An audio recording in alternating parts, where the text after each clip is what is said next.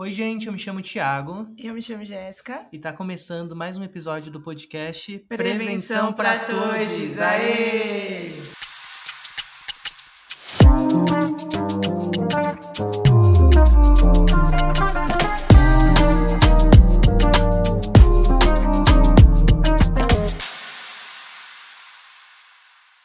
Bom, hoje é o nosso primeiro episódio de entrevistas. E a gente está muito contente porque a gente conseguiu trazer uma médica infectologista muito importante, ativista é, para a causa do HIV e da AIDS. É, e a gente está nervoso, assim, ansioso é, com tudo que vai acontecer aqui. É, e falando um pouquinho mais sobre ela, o nome dela é Márcia Rachid, ela é médica formada em 1982 pela Unirio e mestre em doenças infecciosas e parasitas pela Universidade Federal do Rio de Janeiro, a UFRJ e desde 1984 presta assistência a pessoas com HIV e foi uma das fundadoras do Grupo Pela Vida RJ em 1989. A Márcia também tem um livro maravilhoso onde de forma muito tocante, bastante emocionante, ela, ela retrata é, a experiência que ela teve com alguns pacientes em que ela tratou, em que ela ainda trata, é, que viveu com HIV. É, e é muito importante todo esse ativismo. Inclusive, eu deixo aqui os meus agradecimentos a você, Márcia. É, realmente, tipo, quando a gente lê o livro, muitas vezes a gente chorou no meio das histórias dos relatos, porque são muito emocionantes e maravilhosos. Seja muito bem-vinda, Márcia Rachid. Obrigada a vocês pela oportunidade de participar desse projeto que vocês estão fazendo. Eu acho muito bacana, porque vocês são jovens, eu acho que o jovem acaba tendo uma possibilidade maior de atingir pela linguagem, pela facilidade de troca, e eu acho que foi o que aconteceu comigo. Naquela época que eu comecei, eu era recém-formada, eu terminei a universidade em 82 e caí logo nessa história, foi meio por acaso, porque não tinha nem como comprovar que a doença estava acontecendo, porque a gente não tinha teste no Brasil, e eu me envolvi emocionalmente de uma maneira muito forte, porque as pessoas eram tão discriminadas que quando eu vi, eu estava assim sensibilizada de uma maneira que não tinha volta. Então agora são quase 40 anos nessa história e por isso que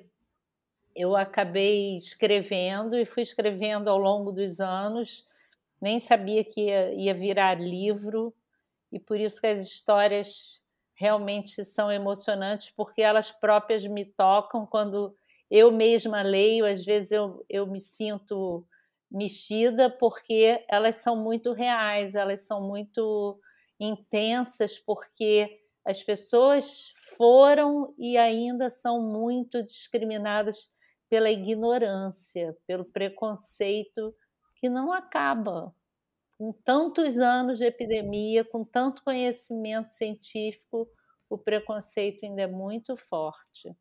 Márcia, é, antes da gente iniciar, eu queria que você explicasse para os nossos ouvintes, para a gente também, é um pouco da diferença entre é, HIV e AIDS. A gente ouve muito falar, a gente fica muito na dúvida é, e aí a gente queria que você tirasse essa dúvida para a gente.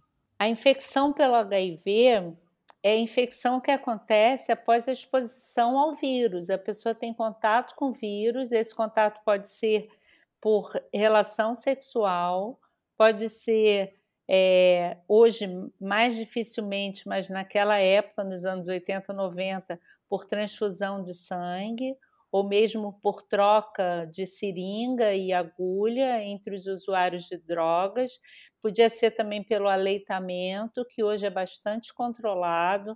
Então, assim, é, e também da mãe para a criança durante a gestação ou no momento do parto. Então, é um contato que acontece com o vírus e, e a pessoa a partir dessa exposição, se ela realiza um teste, esse teste dá reagente ou reativo ou positivo. Então, ela tem infecção pelo HIV, mas ela pode nunca evoluir para a doença. E hoje é bastante comum justamente pelo tratamento que nós fazemos precocemente, a partir desse diagnóstico que é feito com o teste, a pessoa pode nunca ficar doente. E a doença que é a AIDS, então, a doença que é a síndrome de imunodeficiência adquirida.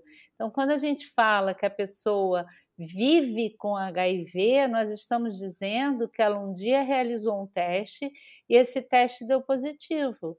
Ela não tem AIDS, ela tem um teste reagente para o HIV, então ela vive com HIV. É muito importante que a gente fale dessa maneira para respeitar que essa pessoa vive com HIV. Ela não está doente, então ela não tem a doença AIDS. Então, viver com HIV é diferente de ter AIDS. E mesmo pessoas que tiveram AIDS e, e, se recuperaram graças ao tratamento, que nós sabemos que é eficaz e é gratuito, é distribuído pelo SUS, as pessoas reverteram. Tem muitas pessoas que eu tratei que chegaram a adoecer que hoje estão muito bem, que estão trabalhando, namorando, passeando, viajando.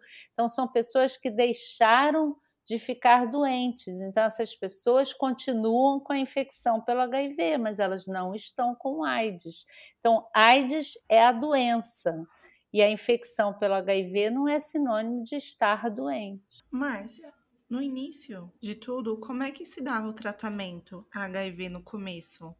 No começo não tinha nenhum tratamento, então por isso que era muito difícil a gente não se envolver, porque nós tínhamos que oferecer solidariedade, oferecer respeito, oferecer carinho, oferecer presença, que muitas vezes nem familiares apareciam, muitas vezes nem amigos apareciam. Então, os profissionais e pessoas que eu trabalhei que foram muito importantes naquela época, pessoas da enfermagem, é, psicólogos, pessoas é, da parte de nutrição, várias, várias pessoas de diferentes áreas, farmacêuticos, pessoas da equipe multiprofissional faziam esse papel de ficar perto porque a discriminação, se hoje existe, ela era muito maior, porque até 1991, mais ou menos, não tinha nada, porque o primeiro medicamento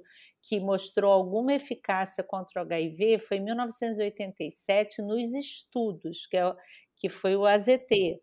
Mas aqui no Brasil nós começamos a usar mais ou menos em 1991 o AZT. Então, 1987 foi é, demonstrada a eficácia nos primeiros estudos publicados. Então, na prática, 1991. Só que ele sozinho ele não fazia milagre. Nós começamos a ter uma terapia eficaz quando foi demonstrada a importância da associação de drogas. Então, duas, três drogas combinadas, a partir de 96 principalmente, que foi a terapia tripla. Então, passou a ser é, muito mais eficaz tratar a infecção pelo HIV. Então, as pessoas tratavam as infecções oportunistas, que são, por exemplo, tuberculose, pneumonia, meningite, várias manifestações que aconteciam porque a pessoa estava debilitada, o sistema imunológico estava muito agredido, porque o HIV tem essa característica de agredir o sistema imunológico, e aí aquilo ia progredindo de uma maneira que a pessoa acabava morrendo. Quando os, antivir os antivirais surgiram, que nós chamamos antirretrovirais, a partir de 96, que nós, nós passamos a ver uma melhora. Então, eu tenho hoje pacientes vivos, a partir de 96 principalmente, que estão muito bem e chegaram a ficar doentes. Eu tenho pessoas que eu trato desde antes de 96, mas que não estavam graves, porque quem ficou muito grave antes de 96 tinha é, uma chance menor de recuperação, porque não existia nenhum medicamento. Então, os medicamentos, quando surgiram, realmente fizeram a grande diferença, porque a gente não tinha o que oferecer.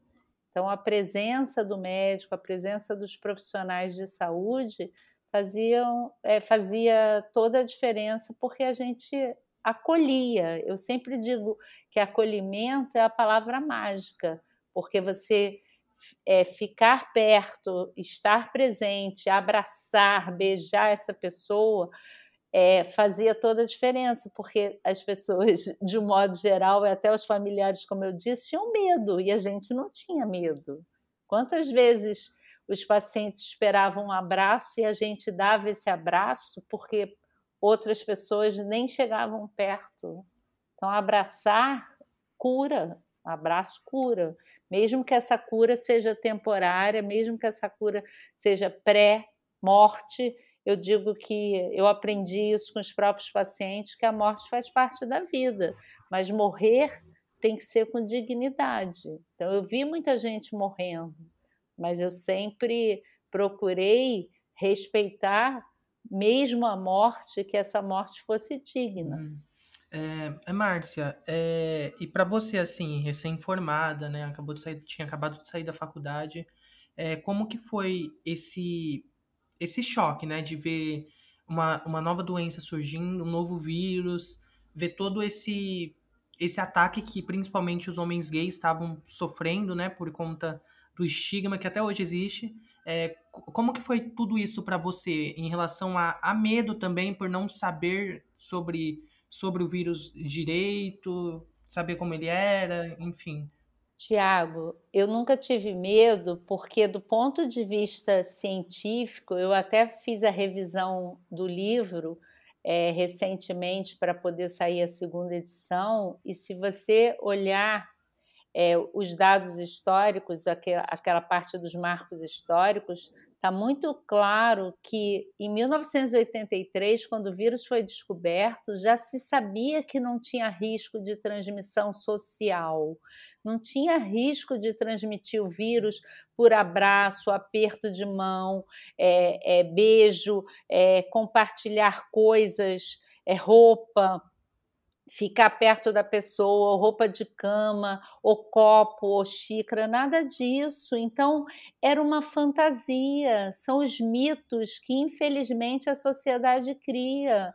E isso aconteceu com a Covid, nós uhum. vimos essa loucura. Então, só para dar um exemplo atual, é, na situação da varíola, é, que a, a, gente chama de varíola do macaco, porque ela foi demonstrada é, em torno de 1958 no macaco e ela não, o macaco não transmite a varíola, mas o nome do, do vírus é monkeypox, então a, as pessoas acham que o, o macaco transmite. Então são mitos que a sociedade cria e aí vários macacos apareceram mortos. As pessoas inventam histórias, não tem nada a ver. o, o o, bicho ele é vítima.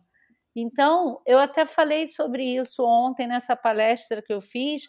As pessoas buscam culpados, e aí isso aconteceu com os primeiros é, pacientes que realmente, no início da epidemia, a, a, primeir, os primeiros casos de AIDS foram identificados em homens, é, homens homossexuais.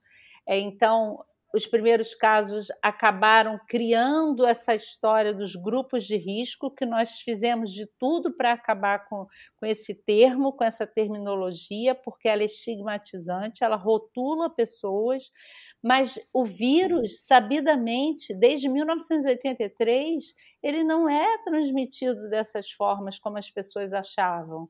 Então, tem pessoas que até hoje é, evitam contato, ficam olhando como se tivesse algum risco pegar um copo. Ah, aquela pessoa tem HIV, você vai sentar na mesma cadeira? Até hoje alguém falar isso. Eu escutei isso em 1986 de um colega médico. Ele pediu para eu sair do consultório onde eu trabalhava, porque meus pacientes sentavam na mesma cadeira dos pacientes dele. Um absurdo. Isso é muito sério, porque já se sabia que não tinha transmissão pela cadeira. Então, Tiago, o que me fez é, me envolver tanto com o ativismo, o que me fez aceitar o convite do Herbert Daniel, que era um jornalista, militante dos direitos humanos, uma pessoa que tinha sido exilado, que sempre trabalhou, sociólogo, sempre trabalhou com causas ligadas a direitos humanos, é, uma, um, uma pessoa assim de destaque ele me falou: Márcia, eu preciso da sua ajuda, porque você, além de ser médica e poder me ajudar nessa parte técnica, você tem esse olhar diferenciado para o paciente. Então, eu quero você perto na, na, na, fundação desse grupo, e o Grupo Pela Vida foi fundado dentro da ABIA, que a ABIA já existia, que é a Associação Brasileira Interdisciplinar de AIDS, que foi fundada pelo Betinho, junto com Herbert Daniel. Então, eu acabei me envolvendo com o ativismo muito cedo. A Bia foi fundada em 87 e o Pela Vida em 89, porque eu não suportava os absurdos que nós escutávamos. Então, eu falo sobre isso até hoje. Eu acho que a gente não pode aceitar a banalização do absurdo. Uhum.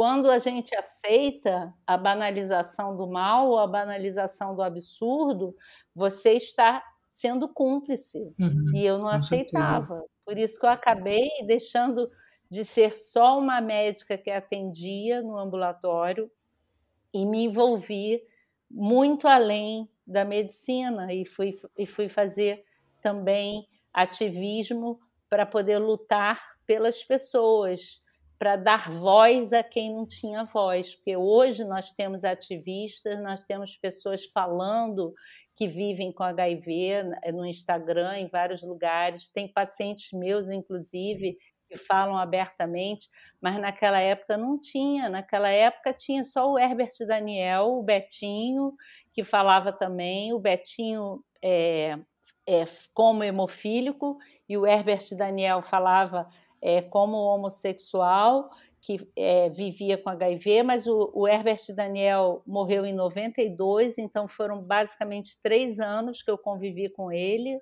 foi um tempo curto. O Betinho, acho que foi 94 que ele veio a falecer. Então, essas pessoas morreram nos anos 90. Quem ia continuar? Então, ainda bem que tem as ONGs, ainda bem que tem os ativistas, porque a gente não pode aceitar, foi o que eu falei agora, a gente não pode aceitar o absurdo da discriminação. Então, eu realmente era muito nova, eu me formei com 23 anos e caí nessa história com 25 anos, mas doía em mim, sabe, a dor do outro. E eu acho que é o certo. Sim. Se a dor do outro não dói na gente, o problema está com, com a gente, o problema não está com o outro. Eu acho que se, se o preconceito que está acontecendo, se eu estou vendo alguém sendo maltratado ou discriminado ou sofrendo qualquer tipo de, de discriminação, seja o tipo que for, é, ou hoje, como nós vemos, sorofobia, ou, ou transfobia, ou racismo, se isso não me afeta, eu acho que tem alguma coisa errada eu acho que está errado comigo, porque eu tenho que eu tenho que sentir essa dor e eu tenho que fazer alguma coisa para tentar transformar. E foi o que eu fiz ao longo desses anos todos. Foi muito difícil, eu me emociono muito até hoje. Isso tudo mexeu demais com a minha vida pessoal. Várias coisas aconteceram na minha vida pessoal por causa desse meu envolvimento profissional mas eu não me arrependo de nada. Márcia, como é que foi para vocês lutarem contra o estigma? O estigma do, do HIV, como é que vocês conseguiram quebrar essas barreiras? Eu acho que foi dessa forma que eu acabei de falar, juntando esforços. Eu acho que é um dia de cada vez, um passo de cada vez e unindo esforços, unindo pessoas. Eu fui com, com o Herbert Daniel a vários lugares, a gente ia nas universidades, nas escolas, fomos a algumas igrejas que nos recebiam. É claro que não só agora como naquela época, muitas é, portas se fechavam, mas também muitas portas se abriam.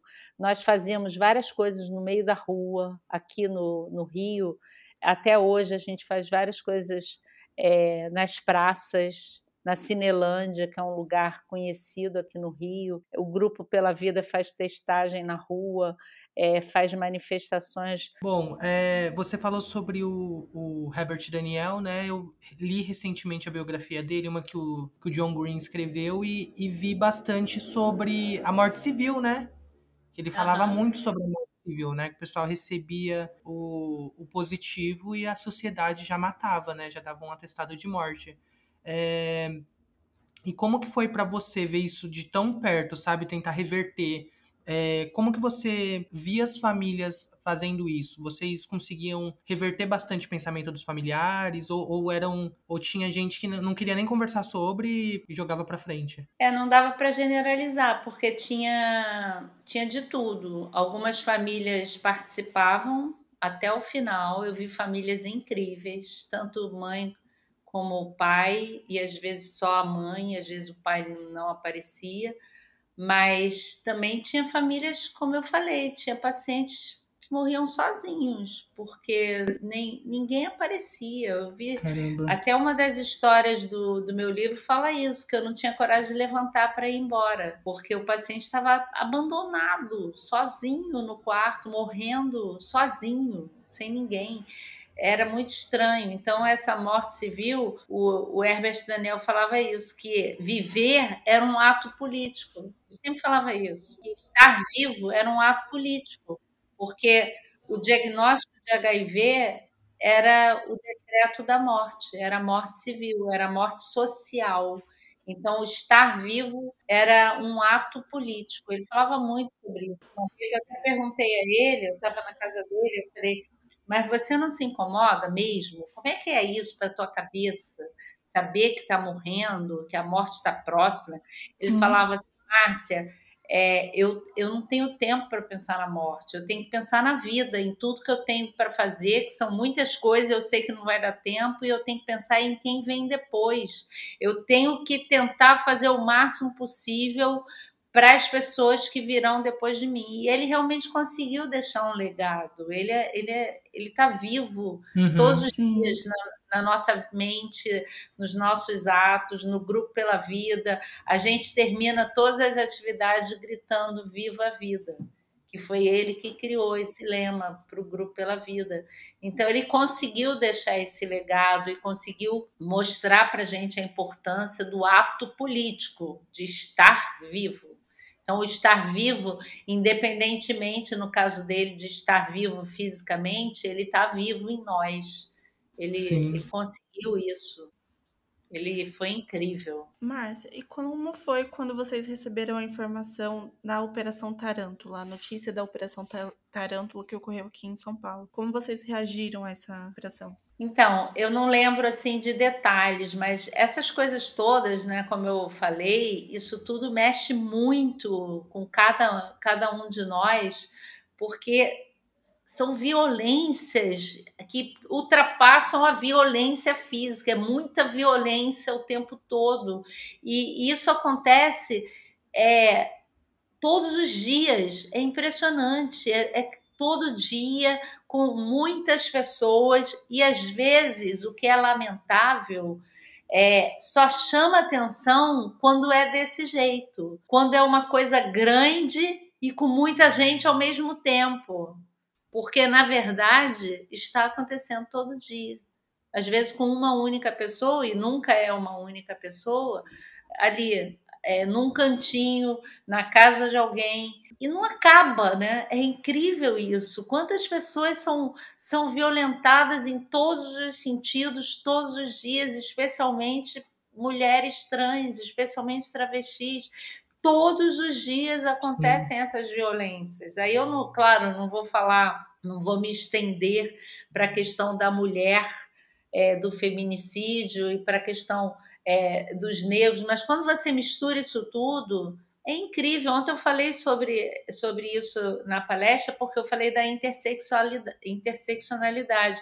Quando você junta gênero, raça, sexo, você vai juntando, que é esse conceito de interseccionalidade ele foi criado em 1989, você é, tem mais pessoas violentadas. Então, quando você vê, por exemplo, que quem morre mais são travestis negras, você fica como assim? Onde isso vai parar? Então, é, essas grandes violências chocam mais pelo volume, mas elas acontecem todos os dias.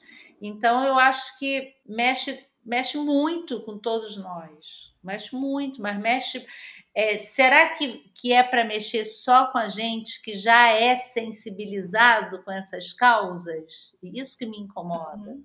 Sim. É, vou fazer só as últimas duas perguntas, é rapidinho.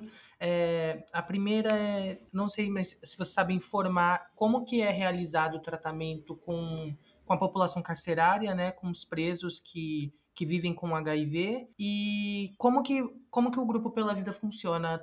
Tem, tem no Rio de Janeiro, né? Aqui em São Paulo também tem alguma base, alguma coisa? Tem. É, como que a pessoa faz para participar, se aproximar, participar das reuniões? Olha só, Tiago, os grupos são independentes, tá? O primeiro grupo pela vida é o Grupo pela Vida Rio, que foi criado pelo Herbert Daniel em 24 de maio de 1989. Aí, em seguida, eu acho que, não sei se 91, 92, foi criado em Niterói.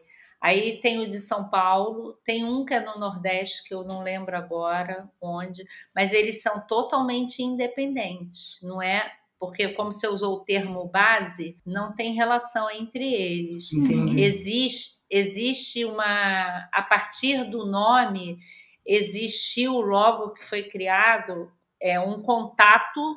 Assim, podemos usar o nome? Pode ser usado o nome. Então, na época, foi feito um contato e eu não sei do ponto de vista legal como foi isso, até porque nós temos assessoria jurídica. Hoje a nossa presidente é a Maria Eduarda Guiar, que é uma mulher trans, e o, grupo sempre ofereceu assessoria jurídica desde o início e é gratuita. Tudo, tudo que o grupo oferece é gratuito. É, tem assistência psicológica também. É, não tem assistência médica, a gente não oferece consulta médica, a gente faz é, grupo terapêutico, faz é, é, roda de conversa.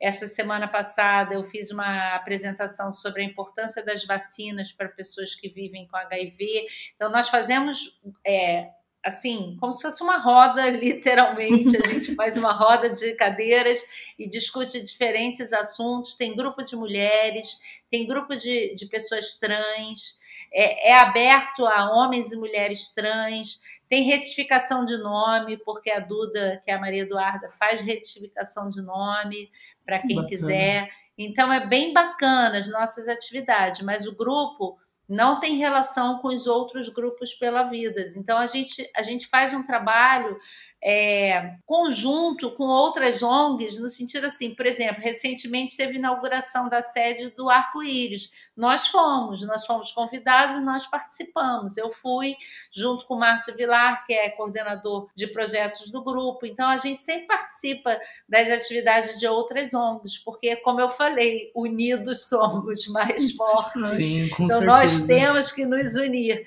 mas não tem uma relação direta com outras ONGs no sentido é, nem legal, nem no sentido de, não sei Entendi. falar assim, não, não, é, não é que o grupo seja uma base e a partir dali tem outro. Não, não, não é uma filial, por exemplo.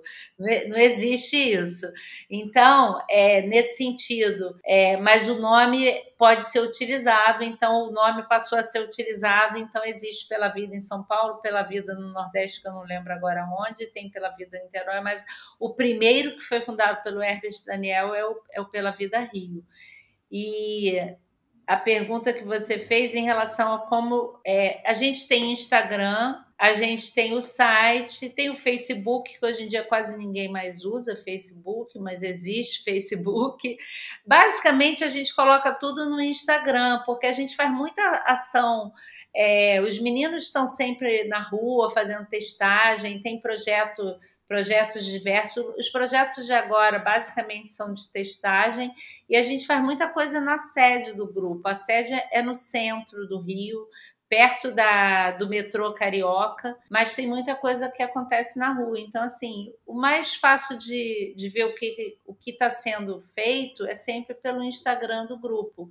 Então, é pela vida com dois Ds, que é valorização, integração e dignidade do doente de AIDS, que naquela época o Herbert Daniel fez de propósito, que ele queria colocar vida, a palavra vida, e lembrar que uma pessoa que que naquela época ele tinha AIDS, né? O Daniel estava com AIDS, ele não, ele não vivia só com HIV, ele estava com AIDS. Então ele queria lembrar que quem, quem vive com AIDS também tem que ter respeito, tem que ter dignidade. Então ele Sim. fez questão de colocar vida com dois Ds para lembrar que a dignidade tem que ser independentemente da pessoa estar bem, no sentido de não ter sintoma, mas também para quem está doente, para quem está morrendo. Ele, ele falava sobre isso. A morte tem que ser com respeito e com dignidade. Eu aprendi muito isso, já que você falou no meu livro, com certeza vocês perceberam o quanto é, a morte foi é, respeitada no meu dia a dia, porque a gente tem que aprender a respeitar a morte, a morte fazendo parte da vida e sendo respeitada. As pessoas esquecem disso, eu aprendi isso com os próprios pacientes, que tem aquele momento da morte que se a gente não respeitá-la, a gente é, considera como se fosse uma batalha perdida. E morrer não é uma batalha perdida. Tanto que, como eu acabei de falar, ele está presente todos os dias na, nas nossas vidas. Sim, é, eu acho que assim como ele, você também serve de referência é, máxima, assim.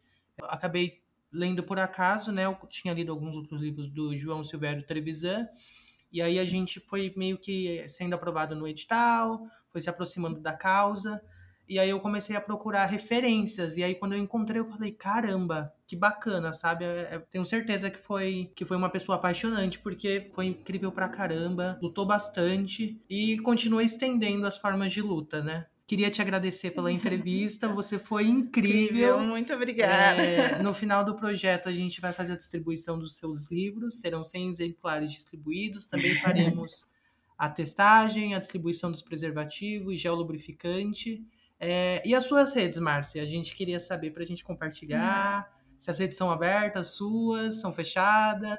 Então, são abertas. Eu coloco, eu deixo fechado só para eu ver quem está é, escrevendo na parte do direct, porque eu recebo umas coisas muito esquisitas, sabe? Assim, as pessoas sempre tem, né? Uma pessoa agressiva, uma coisa estranha, e aí eu leio primeiro para ver se eu vou responder ou não, porque tem, tem uma uma galera meio estranha. Sempre tem, né? Porque eu posto muita coisa ligada a questões de sexualidade, a questões do HIV, também de racismo. Eu sempre coloco muita coisa.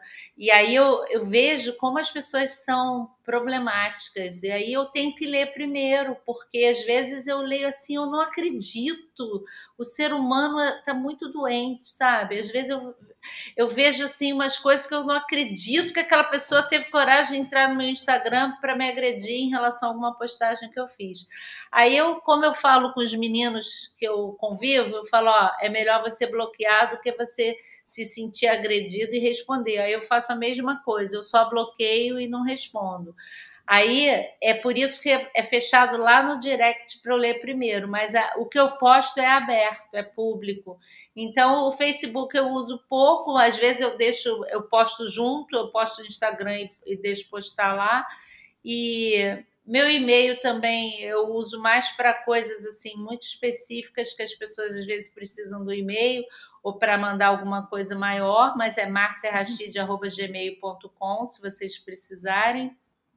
É, e o Instagram, que eu acabo usando todo dia. Quando for no Rio, vou fazer questão de te conhecer pessoalmente, hein? Com certeza. Só avisar para a gente marcar para tomar um café. Pode gente, deixar. super obrigada. Muito obrigada, obrigada mesmo. Gente. Obrigada. Beijo. Tchau, tchau. Beijo. Tchau, tchau. Beijo. Bom, já estamos de volta aos estúdios do CCJ. É, espero que vocês tenham gostado dessa entrevista incrível com a Márcia Rachid. A Márcia serve de, de referência pra gente, o projeto, enfim. No final do projeto a gente vai realizar a distribuição dos livros dela. Já já a Jéssica vai falar quando, o horário e onde que vai ser.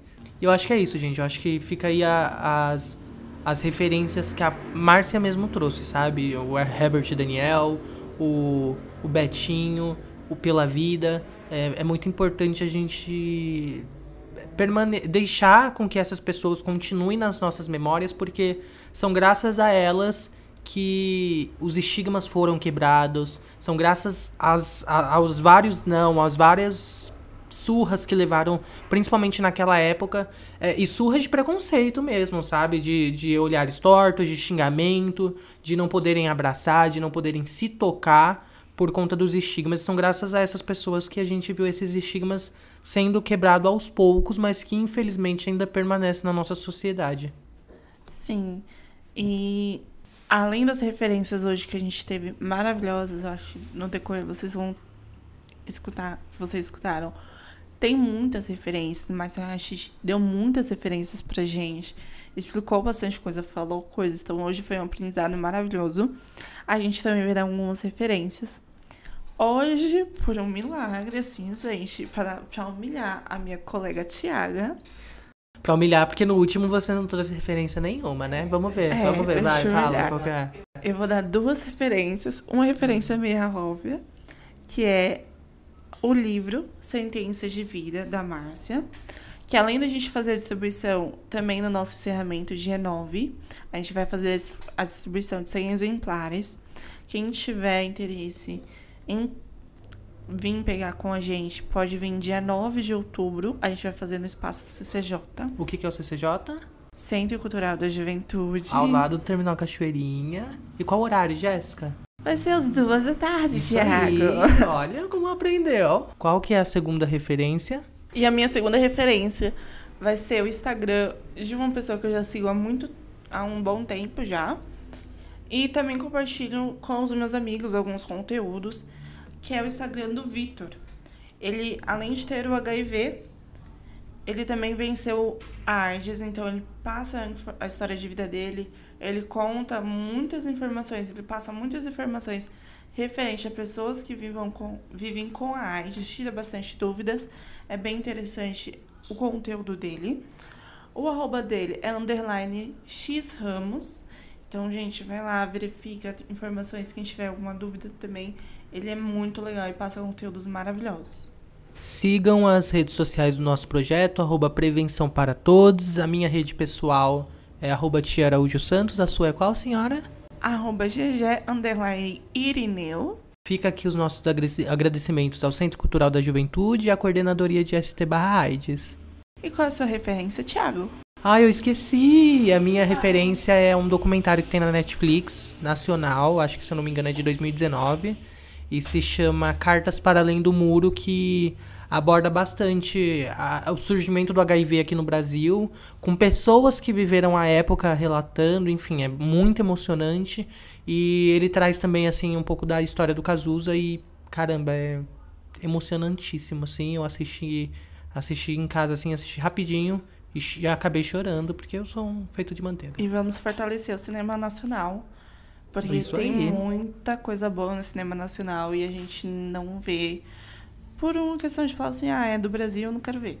Mas é muito. No cinema nacional tem muita coisa muito interessante, até da nossa própria história. E é isso, o episódio da semana se encerra aqui. Tchau, tchau, pessoal. Até, Até a próxima, próxima semana.